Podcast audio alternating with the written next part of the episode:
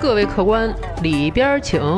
欢迎来到法律小茶馆，有请中央电视台法律讲堂节目资深主讲人周密律师和您说说身边事儿，解解心中忧。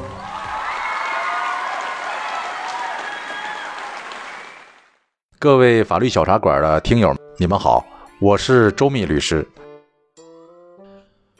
今天咱们说一个关于校园贷的事儿。张小琴呢是某艺术院校的大一新生，刚到学校的时候，同宿舍的女生一个个都穿着名牌，用的化妆品不是 YSL 就是兰蔻。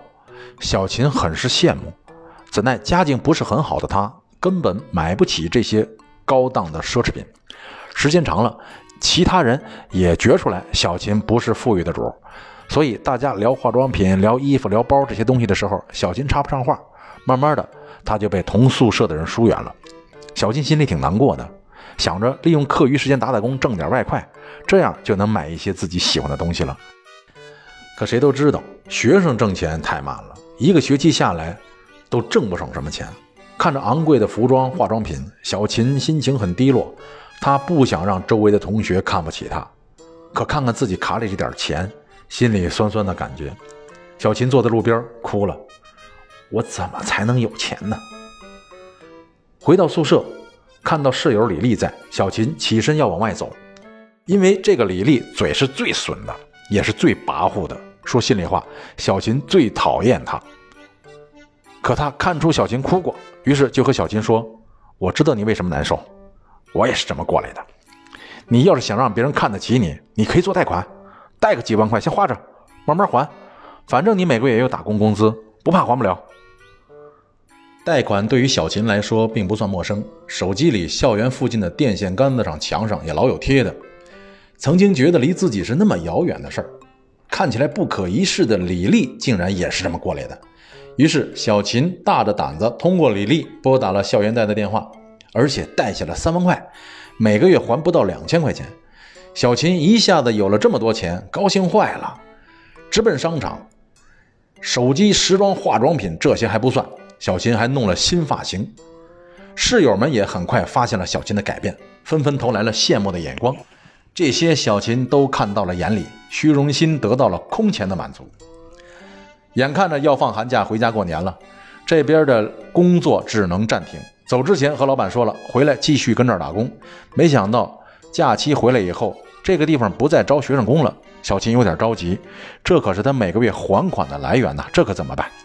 小琴四处找招工的地方，可寒假回来找学生工的地方很少了，而且一般的地方也都招满了。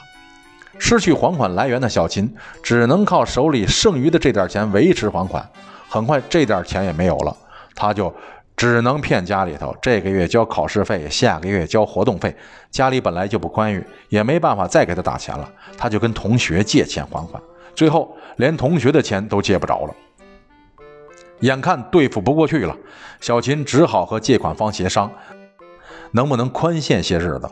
借款方可不管那个，日子到了，一天好几十个电话的催，并且告诉小琴：“你要不还，我就让所有人都知道你欠钱不还的事儿。”小琴无奈找到了好友李丽，李丽给小琴出了个主意：“你傻呀，再找一家啊，不过利息高了点但是能解你燃眉之急。”小琴心想。还是朋友靠谱，情急之下就答应了。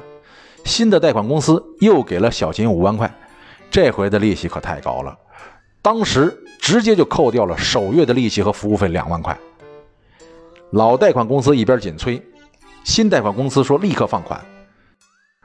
权衡之后，小琴答应了，就这么办。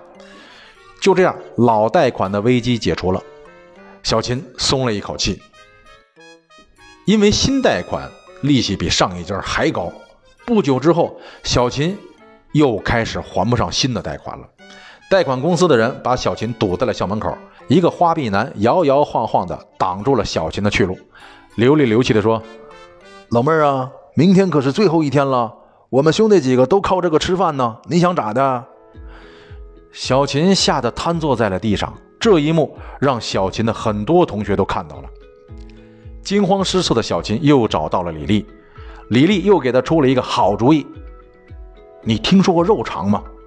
就是就是陪那个贷款公司的人睡一觉就完了。我也是这么过来的，有什么呀？还不是早晚的事儿。简短截说，小琴从了。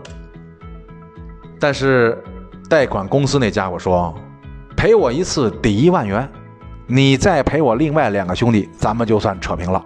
我告诉你啊，别往外说啊，说了对你不好。我有刚才你的裸照，要是传出去，丢银不说啊，你拿身子赚钱，这叫卖淫，知道不？走吧。小琴浑浑噩噩地出得门来，她觉得夏日的阳光洒在身上，怎么还是这么冷啊？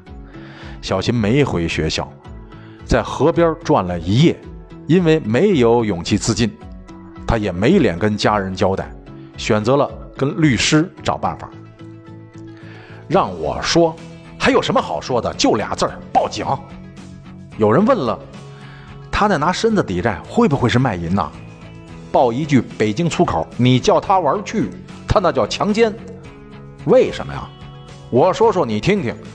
强奸罪是指在客观上违背妇女意志而发生性关系的行为，不管是因为暴力，妇女不敢反抗，还是出于恐惧不敢反抗，只要对被害妇女进行了恐吓威胁，达到了精神上的强制，使妇女不敢反抗的，就满足了违背妇女意志的条件了。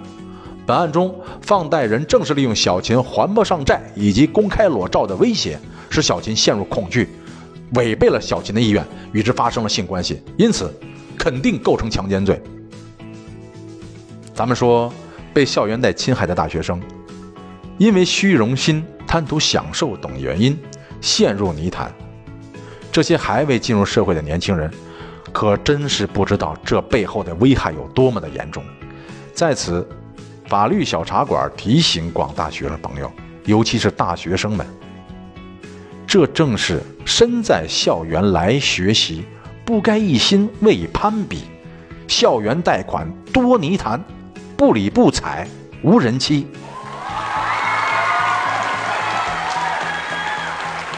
好了，校园贷的事情，咱们就说到这里。如果您生活当中有什么烦心事儿、麻烦事儿，尽管来找我。我在法律小茶馆等着您。感谢周密律师的精彩评说，欢迎大家添加订阅法律小茶馆，给我们私信留言，聊一聊您身边的故事。今天的节目就到这里，回见了您嘞。